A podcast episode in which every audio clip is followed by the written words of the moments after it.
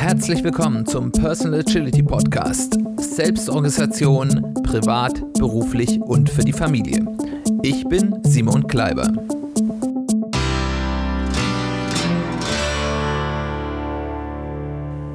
Herzlich willkommen zu einer weiteren Folge des Personal Agility Podcast. Schön, dass du eingeschaltet hast. Schön, dass du wieder dabei bist. Und ich sage erstmal ein frohes neues Jahr 2021 oder vielleicht auch einen guten Rutsch. Die Folge wird mittags an Silvester 2020 herauskommen, also die letzte Folge des Jahres vom Veröffentlichungsdatum, aber wahrscheinlich für viele, die zuhören, die erste Folge des neuen Jahres. Von daher von mir ein frohes neues Jahr für dich, für deine Familie und für die Menschen, die dir wichtig sind. Wie schon in der letzten Folge angekündigt haben, nachdem wir das letzte Mal die Rückschau auf das vergangene Jahr, und das war ein Jahr, sage ich euch, äh, gemacht haben, dieses Mal geht es darum, wie mache ich denn eine Jahresplanung für das neue Jahr am geschicktesten.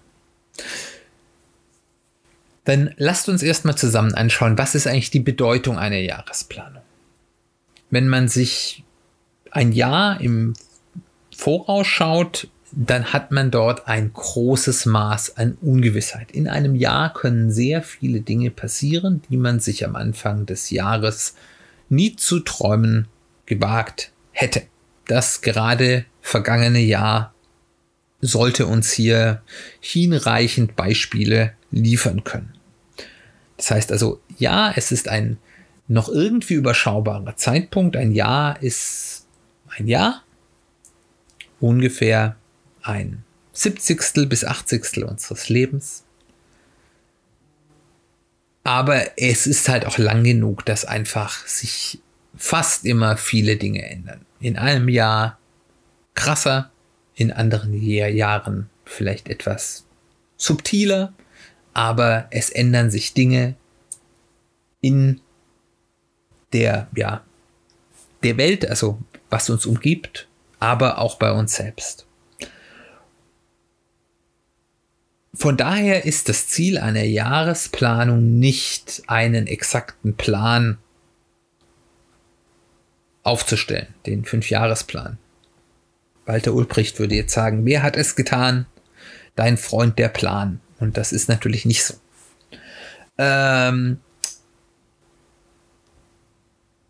Das Ziel einer Jahresplanung ist es, die grobe Marschrichtung auszutarieren. Und so sollte man es dann auch im Nachhinein betrachten. Es ist ein, eine grobe Marschrichtung, eine Orientierungshilfe, aber es ist nicht in Stein gemeißelt. Ein weiterer wichtiger Punkt, den eine Jahresplanung leisten sollte, es sollte zumindest in einem ersten Wurf Prioritäten und damit Fokus setzen und damit eben zu ermöglichen, dass wir, wenn wir dann am Ende des Jahres wieder einen Jahresrückblick zu machen, wir sagen können, wir haben uns mit den Dingen beschäftigt, mit denen wir uns beschäftigen wollten und nicht mit tausend anderen Dingen und das, was uns wichtig war, eben nur so ein bisschen. Es ist auch der Punkt, wo ich am besten Fokus setzen kann, weil wenn ich bereits für das Jahr mir ein bisschen einschränke, was ich mir vornehme, dann kann ich mich auch weniger im Alltag verzetteln, weil eben einfach die Anzahl der Themen, an denen ich gleichzeitig arbeiten muss, weniger sind und damit eben auch weniger diese Abwägung, was ist jetzt wichtiger gestaltet. Und das Letzte, was eine Jahresplanung noch tun kann, zumindest, ist grob zu definieren, was denn Erfolg ist. Also was ist denn das, was ich mindestens erreichen müsste in diesem Jahr oder erleben müsste, damit es für mich ein erfolgreiches Jahr ist. Das Erste, was ich machen würde bei einer Jahresplanung, ist anfangen, alle Lebensaspekte zu betrachten, damit eben keiner zu kurz kommt, dass man nachher denkt, ach ja, den Bereich habe ich ja gar nicht mit beplant und da hätte ich ja noch ganz viel tun können, aber ich habe am Anfang ja nicht dran gedacht. Von daher würde ich als erstes bei einer Jahresplanung erstmal die unterschiedlichen Aspekte des Lebens durchgehen. Ich arbeite ja mit dem Fünf-Aspekte-Modell, das ich entwickelt habe, also Beruf und Karriere, Aspekt 1,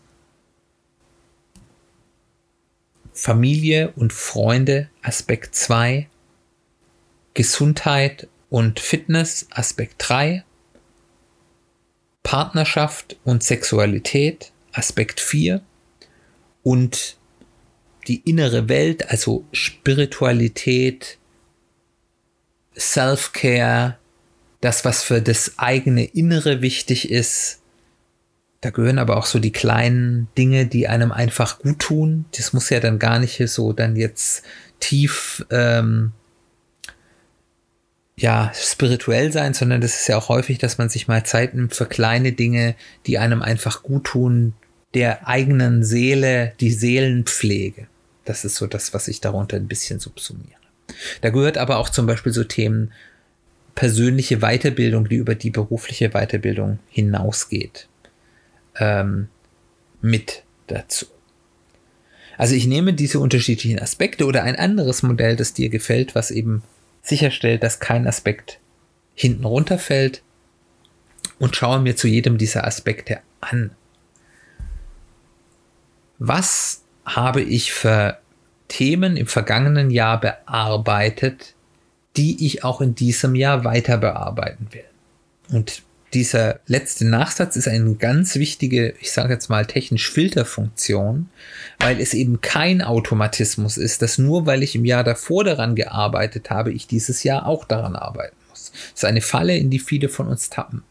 Ja, es ist natürlich gerade aus, auch aus agiler Sicht besser, wenn man Dinge fertig kriegt und nicht halbfertig rumstehen lässt. Aber es ist besser klar zu entscheiden, nein, dieses Thema lassen wir jetzt, sei es für absehbar für immer oder wir parken das jetzt mal für ein Jahr, das ist dieses Jahr jetzt nicht wichtig, ähm, anstatt zu viele Dinge mitzuschleppen und sich dann nachher zu verzetteln. Aber eben wenn ich mich entscheide, ich habe hier ein Thema in diesem Bereich, in dem ich weiter arbeiten muss, ist dann zu sagen, wie muss ich dann eben diese Zielsetzung nachtarieren? Zum Beispiel muss ich die Richtung ändern oder muss ich meine nächste Etappe definieren? Also wenn ich sage, ich habe da für dieses Ziel, was ja durchaus auch mal mehrjährig brauchen kann, habe hier einen guten Erfolg gehabt, aber jetzt definiere ich, was ist meine nächste Etappe. Meine nächste Iteration. Große Iteration. Wir wollen natürlich viele kleine Iterationen auf dem Weg dorthin da ein Beispiel, vielleicht aus dem persönlichen Bereich. Wenn ihr die letzte Folge gehört habt, dann wisst ihr ja, ich habe im letzten Jahr sehr große Erfolge im Bereich Gesundheit und Fitness gehabt. Ich habe sehr viel abgenommen. Ich habe äh, meine sportliche Leistung sehr stark gesteigert. Und äh, das will ich auch weiter betreiben. Und ich habe mir dort jetzt gesagt, ja, auf dem, auf dem sportlichen Bereich setze ich mir ein gewisses Kilometerziel, wie viel Kilometer ich ähm, laufen will, was ein gutes Stück höher ist als, nein, es ist deutlich höher als das Ziel, was ich mir fürs letzte Jahr gesetzt und es ist ein gutes Stück höher als das, was ich dann wirklich erreicht habe, äh, weil das eine deutliche Übererfüllung meines Ziels war. Aber ich habe auf der anderen Seite gesagt, ich möchte mir nicht noch ein weiteres Abnehmziel setzen. Ich möchte jetzt so jetzt irgendwie noch weiter abnehmen, sondern ich sage, ähm, ich möchte gerne einfach noch den Körperumbau ein bisschen betreiben. Das heißt also, ich muss nicht zwingend leichter werden, aber ich möchte meinen Körperfettanteil noch ein wenig reduzieren. Ähm, eben auch durch zum Beispiel Muskelaufbau. Und ähm, habe da eben dann jetzt mein Ziel nachtariert. Es ist nach wie vor mehr oder weniger das gleiche große Ziel, aber ich habe es nachtariert. Übrigens, ganz vorneweg, bevor sich jetzt irgendjemand auf den Schlips geführt hat. Ich glaube nicht, dass jeder äh, jetzt sagen muss, ich muss jetzt abnehmen oder ich muss ganz viel Fitness machen. Ja, ein gewisses Körpergewicht und ein oder eine gewisse Körpergewichtskontrolle oder eine gewisse Grundfitness ist gut für die Gesundheit, von daher ist es empfehlenswert, aber es muss jetzt nicht euer Ziel sein. Es ist nur zufälligerweise mein großer Erfolg des letzten Jahres. Deswegen rede ich jetzt gerne drüber. Aber ihr müsst kein schlechtes Gewissen haben, wenn ihr für euch entscheidet, dass das für euch jetzt gerade keine Priorität hat. Zumindest nicht mir gegenüber. Und ähm, aber das ist eben ein Beispiel dafür, wie man eben nachdarin konnte. Da das, die nächste Frage ist, welche neuen Themen oder Ziele gibt es in einem gewissen Bereich? Also überlegen, habe ich jetzt ein neues Ziel, was ich angehen will, etwas, was sich ergeben hat oder etwas, weil ich etwas, was davor war, jetzt abgehandelt habe und mir jetzt überlege, was ist jetzt mein nächstes Thema in diesem Bereich. Also zum Beispiel ist bei mir im ja, beruflichen Bereich ein, ich sag mal, ein Nebenprojekt, äh, so ein Passion Project dort äh, im letzten Ende letzten Jahres aufgepoppt. Ich habe mich im letzten Jahr ein bisschen mit ähm, ja, Sachwertanlagen beschäftigt, insbesondere im Spielzeugbereich. Also wie kann man mit äh, Anlegen in Spielwaren in erster Linie im Bereich Lego, was sowieso schon länger ein Hobby von mir ist, äh, eben ja ein bisschen eine gute Geldanlage machen in Zeiten, wo ja Zinsen eher ein Fremdwort sind. Und damit habe ich mich im letzten Jahr beschäftigt und habe festgestellt, ähm, irgendwann waren mir die Excel-Tabellen nicht schön genug und habe da im letzten Jahr angefangen, erstmal für mich, ich komme halt aus der Softwareentwicklung, ich konnte das halt ein ähm, ja, Verwaltungsprogramm zu schreiben. Und das ist äh, jetzt inzwischen auf einem Stand, wo das unter Umständen auch für Dritte interessant sein könnte.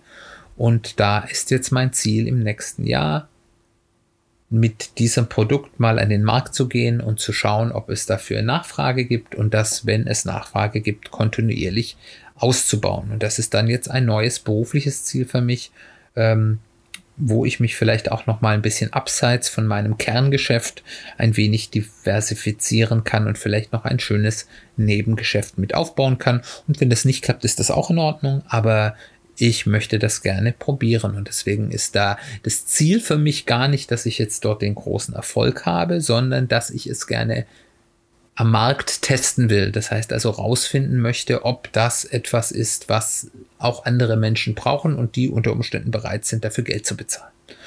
Und ähm, daraus wird ein Ziel erwachsen.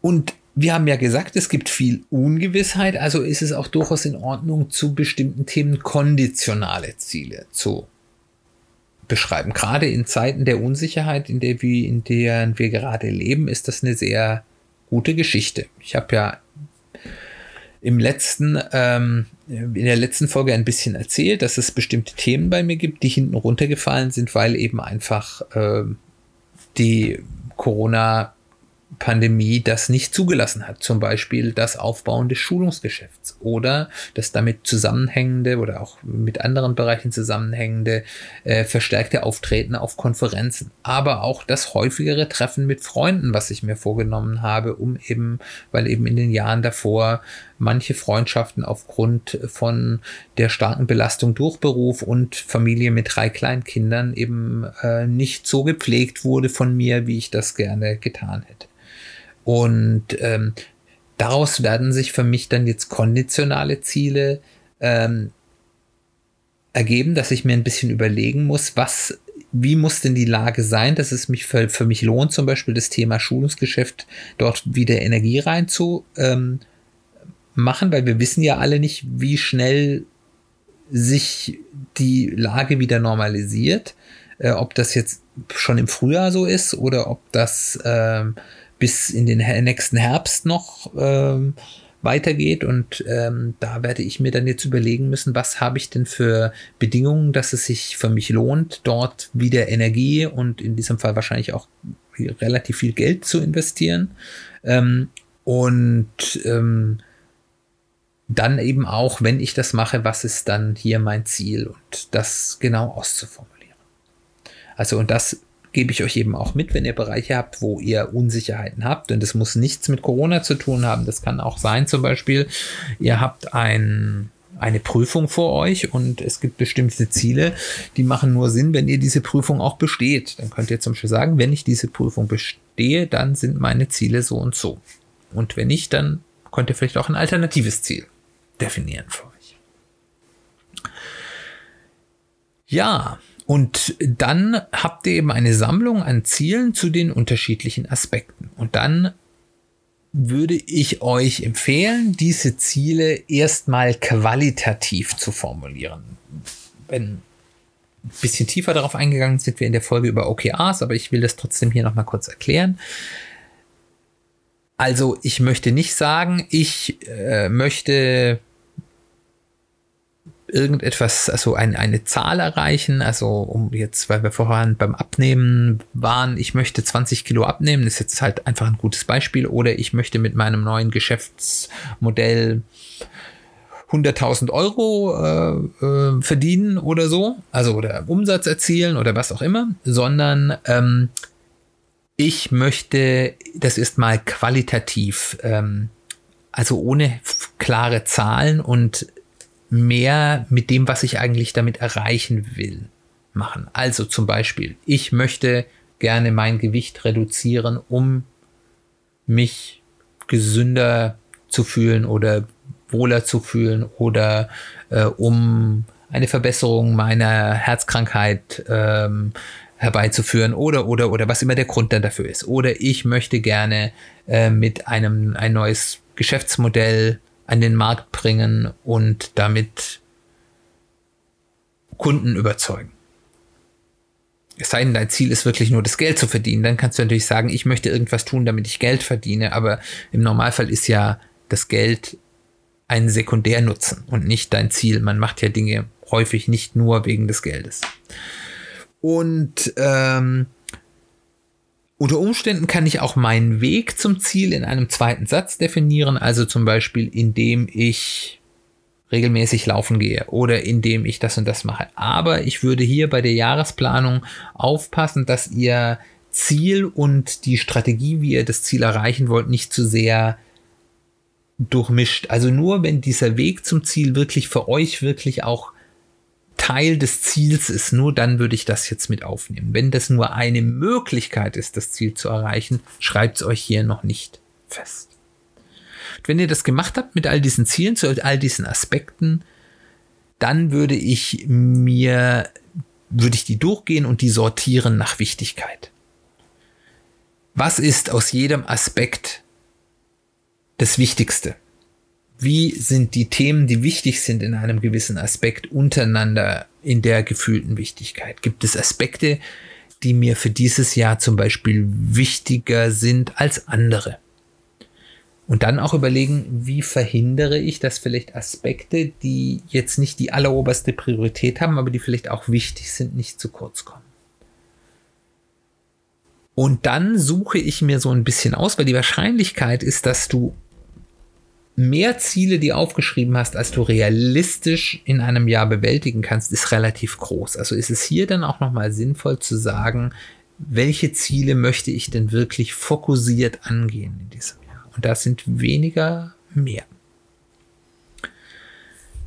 Der nächste Schritt ist, mir dann eben zu den Zielen, für die Ziele den Sprung zu machen vom qualitativen zum quantitativen. Wie messe ich den Erfolg?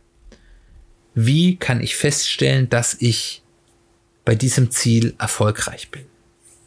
Die erste Frage, die ich mir zu jedem Ziel stellen will, was ist denn das Minimum, was erreicht sein müsste, dass ich in diesem Zielbereich mit dem Jahr zufrieden bin? Bei manchen Dingen lässt sich das sehr einfach quantitativ ähm, feststellen, bei anderen weniger. Ich kann das auch erstmal nochmal nicht quantitativ sagen. Also ich kann zum Beispiel sagen, zu meinem Beispiel mit dieser Software, die ich geschrieben habe oder an der ich dabei bin, die zu schreiben und eben auch auf den Markt zu bringen, ich bin zufrieden, wenn ich diese Software erfolgreich an den Markt gebracht habe, also technisch erfolgreich an den Markt gebracht habe und feststellen konnte, ob sie einen ja, ein Market Fit, wie man so schön sagt. Also eine, ein, ob das ein Angebot ist, was, für was es einen Markt gibt. Und für mich ist es auch ein Erfolg, wenn die Antwort Nein bedeutet. Was ich für mich eine Niederlage wäre, wenn ich auf halbem Wege, weil ich andere Dinge zu tun habe oder weil mich der Mut verlässt, ähm, aufhöre es zu tun. Das wäre für mich ein Misserfolg.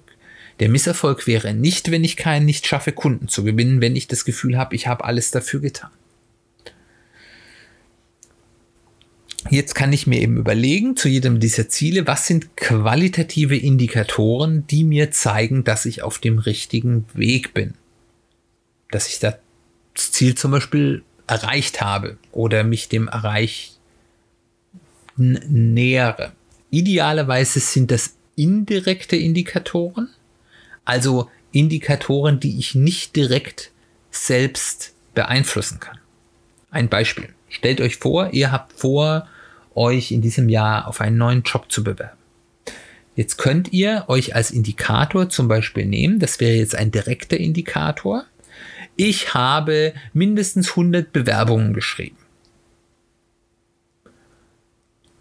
Jetzt kann ich natürlich 100 ganz schlechte Bewerbungen an vollkommen unpassende Unternehmen schreiben und ich habe mein Ziel erreicht. Super, Chaka, ich bin der Größte. Hilft das mir? Nein. Ich könnte aber jetzt eben alternativ auch einen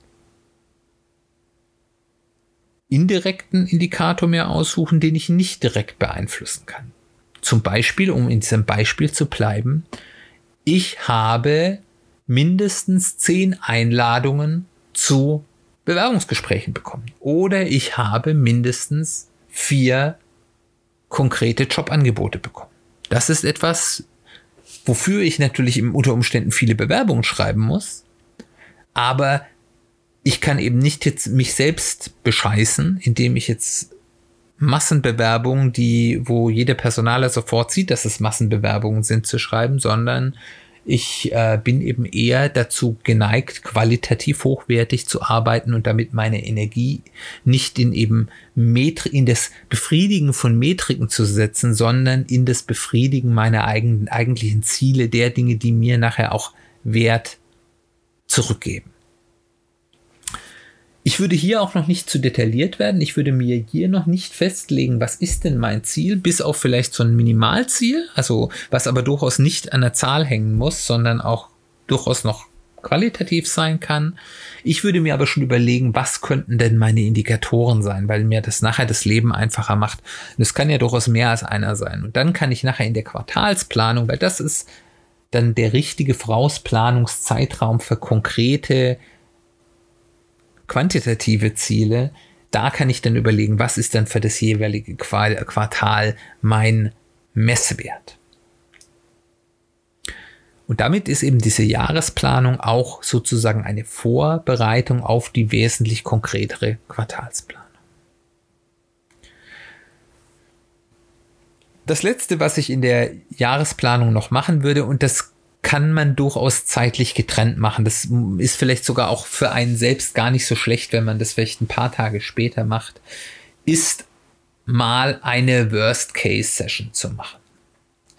Weil es ist ja immer so, dass wenn man so Pläne schmiedet, ist man ja, oder die meisten von uns, nicht alle, aber die meisten von uns sind sehr optimistisch geprägt und schauen in die Zukunft und das sind die schönen Vorsätze fürs neue Jahr und ähm, die dann auch schnell wieder vergessen sind.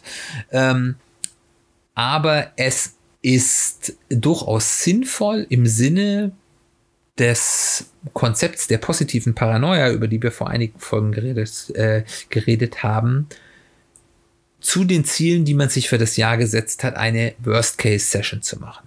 Zu jedem Ziel gehe ich durch, was kann mich daran hindern?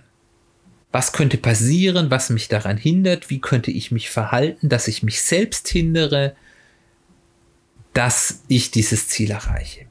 Was kann denn alles schiefgehen? Wenn ich mir überlege, das hängt natürlich vom Ziel ab, was könnte passieren? Wenn mein Ziel ist, ich möchte Fitness, äh, bessere Fitness erreichen und ich möchte ganz viel laufen gehen, dann könnte es sein, ich habe dann am 1. Februar mir einen Bänderriss zugezogen und kann für den Rest des Jahres nicht mehr joggen gehen. Zum Beispiel. Das ist etwas, was schief gehen könnte. Und zu diesen, all diesen Dingen, die schief gehen könnte, überlege ich mir dann, was wäre der Schaden? Also was wäre der, die negative Auswirkung, wenn das passiert? Auf die Erreichung des Zieles, aber vielleicht auch über das Ziel hinaus. Es kann ja durchaus Dinge sein, wo ich Dinge mache und dabei geht etwas schief und es hat einen stärkeren Schaden für mich als nur, wenn ich es nicht getan hätte. Also dass Dinge eine Downside habe. Ich mache ein finanzielles Investment und dabei kann ich manchmal auch mehr Geld verlieren, als ich reingesteckt habe zum Beispiel.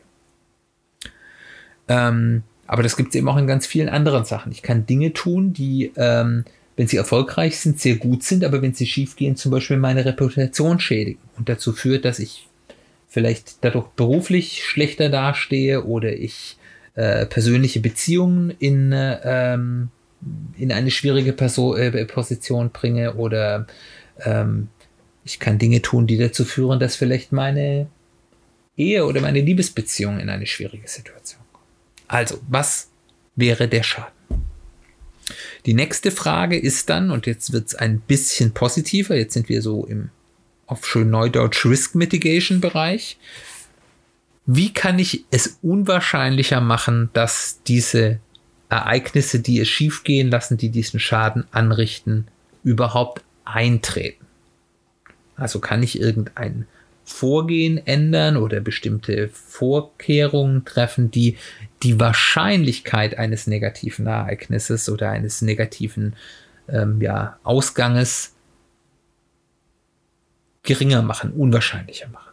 Und das Zweite ist dann, was kann ich denn tun, dass für den Fall, dass diese negativen, ein, äh, diese negativen äh, Ereignisse eintreten, der Schaden geringer wird, der Schaden begrenzt wird. Wenn wir jetzt zum Beispiel davon reden, dass ich zum Beispiel einen Reputationsschaden ähm, verlieren könnte, könnte ich zum Beispiel durch eine proaktive Kommunikation mit Leuten, wo dieser, diese Reputationsschade eintreten könnte, dass ich vorher mit denen ins Gespräch komme und mit denen rede, ich will das und das versuchen und das erhoffe ich mir davon. Ich weiß aber, das kann schiefgehen und wenn das schiefgehen kann, bedeutet das und das und dann sehen die, dass ich eben hier nicht etwas ganz Wahnwitziges getan habe, sondern dass ich vielleicht hier etwas Sinnvolles getan habe. Oder ich kann für manche Dinge vielleicht einfach eine Versicherung abschließen, wenn das Sinn macht und so weiter und so fort. Und last but not least, wenn es schief geht und ich merke, das funktioniert nicht, was ist mein Plan B? Sei es der Plan B, um dieses Ziel weiter zu verfolgen oder wenn das so schief gegangen ist, dass dieses Ziel nicht erreichbar ist, was ist dann vielleicht mein alternatives Ziel? Und diese Vorbereitung, das sind natürlich keine erfreulichen Sitzungen. Darüber nachzudenken, wie man scheitern kann, macht niemand von uns gerne. Man kann das natürlich ein bisschen humoristisch sehen und dann kann das auch ganz witzig sein, aber trotzdem, das ist jetzt nicht zwingend was ultra angenehmes. Und man sollte das auch schon ernst nehmen. Aber es führt eben wirklich dazu, dass man erstens bestimmte Ziele nochmal einem gewissen Reality-Check unter, unterwirft. Das heißt nicht, dass man sich hier von allem, nur weil was schiefgehen kann, man sich davon abbringen lassen kann, aber man kann vielleicht Chancen und Risiken nochmal etwas genauer justieren. Auf der anderen Seite bereitet es eben einen auch darauf vor, dass man, wenn etwas schief geht, man dann nicht im Panikmodus verfällt, sondern denkt ja, okay, wir, ich habe mir da schon mal Gedanken zugemacht und ich weiß, wie ich jetzt weiterkomme. Und last but not least, es ermöglicht mir eben auch Dinge zu tun, die es eben unwahrscheinlicher machen, dass es schief geht oder eben den Schaden begrenzen. Und das ist sehr, sehr wertvoll. Das kann eben aus einer, ja, einer doofen Situation den Unterschied zwischen einer Vollkatastrophe und einer, einem kleinen Ärgernis machen. Und von daher ist das in meiner Sicht sehr gut investierte Zeit, auch wenn es, wie gesagt, nicht die schönste Tätigkeit auf der Welt ist. Hier übrigens, wenn ihr jemand habt, dem ihr vertraut, das heißt der Partner, ein guter Freund oder auch ein professioneller Coach, sowas ist super gut, wenn man das zu zweit oder auch zu mehreren macht, wo einer vielleicht auch so ein bisschen eine, eine Advocatus Diaboli äh, oder Team Red Rolle schlüpft und dort dann eben auch mal ein bisschen ja originell und provokativ äh, den Finger in Wunden legt, die man sich vielleicht selbst in seinem eigenen Wunschdenken nicht so gerne aufmacht. Also das ist hier wirklich was, wo eine externe Hilfe, sei es eben eine vertrauensvolle Person aus dem Freundeskreis oder jemand, der das professionell tut, sehr hilfreich sein kann. Gut. Nochmal zusammenfassend. Was ist das Ziel einer Jahresplanung? Und da hakt, wenn ihr jetzt fertig seid mit der Jahresplanung, wenn ihr es gemacht habt, hakt das einfach für euch nochmal ein. Ihr wisst, was ist wichtig für dieses Jahr. Was ist meine Marschrichtung? Ihr müsst noch nicht genau wissen, wo ihr wie rumlaufen müsst, aber die ungefähre Marschrichtung solltet ihr wissen. Unter dem Bewusstsein, dass sich das immer auch mal ändern kann. Dann was ist mein Minimalziel? Und das sollte wirklich ein Minimalziel sein. Also was ist die, der, der Zustand meines Ziels, wo ich im Ende des Jahres sagen kann, ja, es war okay. Ich bin jetzt zwar nicht ultra happy, aber ja, es war okay. Weil wenn wir uns nur ganz ehrgeizige Maximalziele nehmen, programmieren wir uns häufig selbst für die Unzufriedenheit und ja, den, den gefühlten Misserfolg und das tut uns als Menschen nicht gut. Wie weiß ich, ob ich erfolgreich bin? Also was sind die Parameter, an denen ich nachher ehrlich sagen kann und mir nicht selbst in die Tasche lügen? Das ist nämlich das umgekehrte Geschichte, dass man sich die Dinge dann, die nicht so gut gelaufen sind, schön redet. Ähm, an denen ich wirklich sehen kann, hatte ich denn Erfolg oder auch nicht. Und dann, last but not least, was sind potenzielle Fallstricke und wie gehe ich gut mit ihnen um? Damit habt ihr, und das ist ein bisschen so das Motto hinter einer agilen Jahresplanung, eine flexible, aber wohl durchdachte Vorstellung dafür, was das kommende Jahr bringen kann. Ich hoffe, diese Tipps sind hilfreich für euch. Mich würde interessieren, was ihr so daraus gemacht habt. Vielleicht verratet ihr mir, was eure Pläne für das Jahr sind und äh, auch wie es war, zu den Zielen zu kommen. Wenn ihr gerade, wenn ihr eine Worst-Case-Session macht, wie sich das angefühlt habt, worauf ihr da gekommen seid, was euch da überrascht hat. Ähm, also ich freue mich, wenn ihr das mit mir teilen wollt. Kommt auf mich zu, schreibt mir eine Mail, kontaktiert mich auf sozialen Medien oder schreibt etwas in die Kommentare auf der Podcast-Webseite www.personal-agility-podcast.de. Jede Folge ist eine, ein Blogpost dort, dort könnt ihr kommentieren. Und dort findet ihr auch, genauso wie in den Show Notes, die, alle Kontaktlinks zu Social Media, zu meiner E-Mail-Adresse. Ich freue mich von euch zu hören. Genau, bevor wir ja zum Schluss kommen, noch einmal ganz kurz die Bitte, ich freue mich total, wenn ihr mich weiterempfehlt, sei es im Freundeskreis, im Familienkreis oder einfach mit einem Post auf, auf euren Social-Media-Kanälen. Das bringt mir total viel beim ja, besseren Sichtbarwerden, dass mich mehr Leute, für die das, was ich hier erzähle, vielleicht interessant sind, auch finden können. Dabei helfen auch Reviews. Schreibt mir gerne ein Review oder eine Sternebewertung, wo immer ihr Podcast hört oder insbesondere auch auf Apple Podcast, iTunes. Das hilft enorm. Zu einem Jahresausblick gehört natürlich auch eine gewisse Vorschau darauf, was der Podcast im folgenden Jahr bringen wird. Und zwar, was ich mir überlegt habe, ist eine gute Mischung aus so freien Themen, wie wir sie sehr stark in diesem Jahr hatten, aber auch drei ja, Themenserien, mit denen ich mich in diesem Jahr auseinandersetzen soll, äh, will. Und ähm, ich hoffe, dass die gut bei euch ankommen.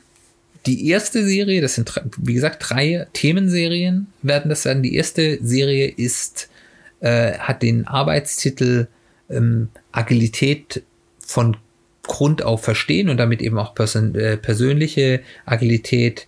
Ähm, das beruht auf dem, ja, auch von mir in der Praxis entwickelt, ja auch in erster Linie für die nicht persönliche Agilität entwickelte äh, Systematik der, ich nenne das Agility by First Principles, also dass man weniger von Methode zu Methode arbeitet, sondern dass man ein bisschen stärker vermittelt, was sind eigentlich wirklich die Grundlagen, die grundlegenden Überlegungen und äh, Prinzipien hinter Agilität äh, und von dort aus eben dann in der Lage gesetzt sind, die passenden Methoden aus dem agilen Baukasten für sich selbst, sei es eben für das Unternehmen in der Unternehmensagilität oder eben auch in der persönlichen Agilität herauszunehmen. Und in dieser Serie möchte ich in jeder Folge einer dieser grundlegenden ähm, ja, Prinzipien, Aspekte äh, der Agilität mit euch besprechen und darüber reden, was diese Aspekte speziell für die persönliche Agilität bedeuten.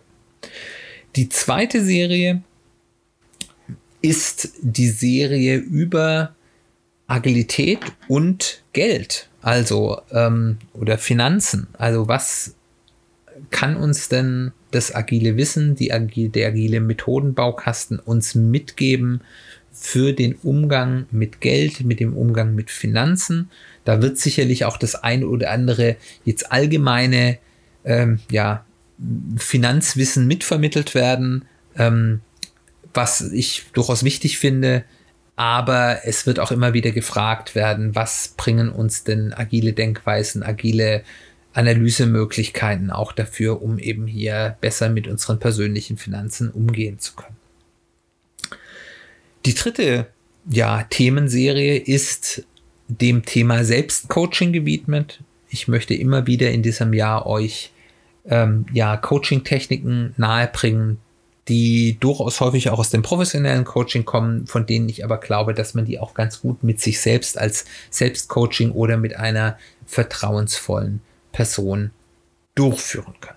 Und immer wieder dazwischen wird es auch ja kleine freie Themen geben, die ich spannend finde. Ich habe schon eine lange Liste an spannenden Themen. Ich glaube, der Stoff wird uns im kommenden Jahr nicht ausgehen und ich freue mich schon sehr darauf.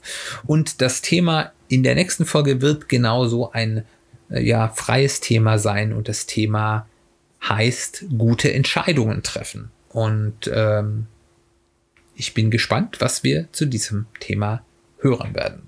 Ich freue mich, wenn es dir gefallen hat. Ich freue mich, wenn du auch zu der nächsten Folge wieder einschaltest. Wir hören uns ganz bald wieder.